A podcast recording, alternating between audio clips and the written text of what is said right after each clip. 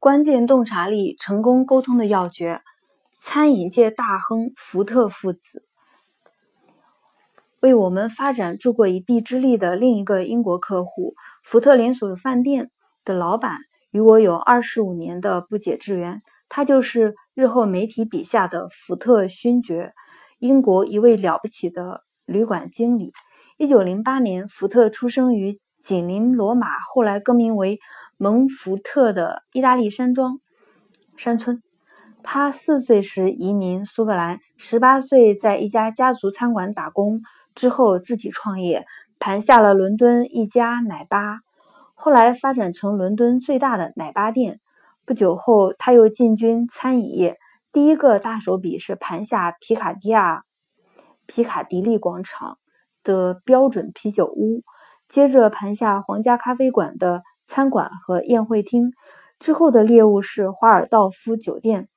他不断的盘下饭店，开办了快餐连锁店“小厨师”，也收购了他名下唯一一项旅店和餐饮以外的资产——英国最大的体育用品商店，呃，Lily White's。截至一九七零年，福特名下控股的饭店达四十三家，共一万两千五百张床位，同时也是英国最大的餐饮公司。女王伊丽莎白二世因她为慈善和文化事业做出的贡献，授予她爵士封号。查尔斯·福特成了伊利普的查尔斯·福特勋爵。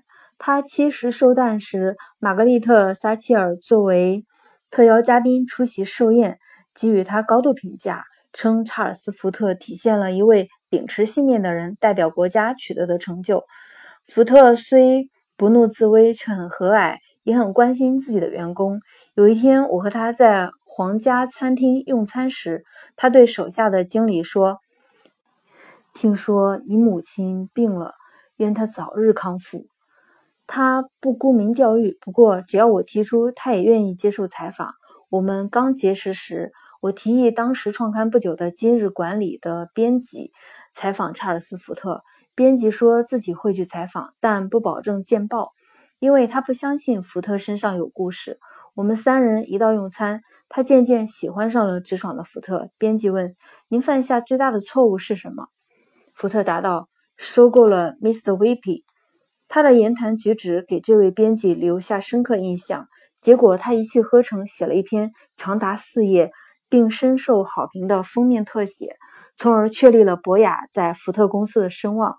虽说最初的预算并不高，但我喜欢上了这家公司。相比其他客户，我在这个客户身上投入的时间更多。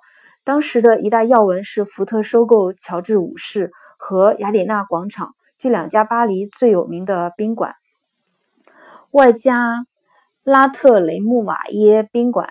此举在法国轰动一时，行业协会、媒体甚至大众。都不相信一个英国奶爸店主能收购两处法国地标。我陪福特勋爵去巴黎和宾馆工作人员以及媒体见面，这才渐渐平息了喧嚣。福特勋爵比钱老板更善于管理，他将两家宾馆经营的风生水起，一直延续至今。有一天，福特来见我，他说儿子罗科进入了公司管理层。他担心媒体和其他人会认为这是因为罗科是他的独子。福特说，罗科才智过人。罗科毕业于牛津，在一家会计事务所任职。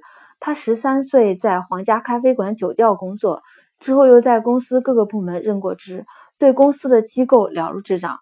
查尔斯·福特打电话给儿子，叫他过来见我。我们畅所欲言。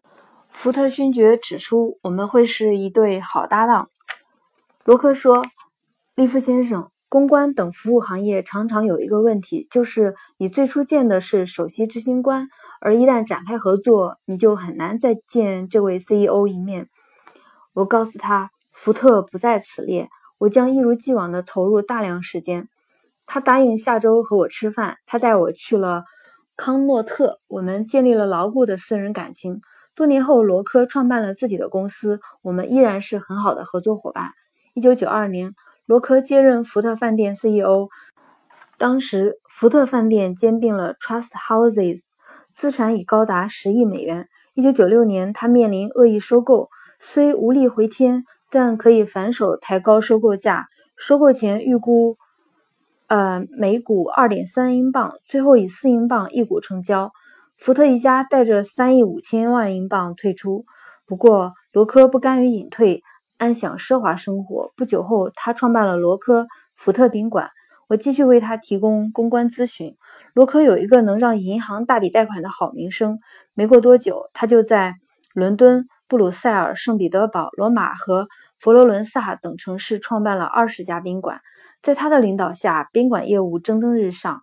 一次接受《每日电讯报》的采访，他说：“这虽不如他经营一家有十万名员工的大企业，但他更喜欢这样，因为他可以亲自动手，经常视察自己的产业。”与此同时，博雅发展到全世界。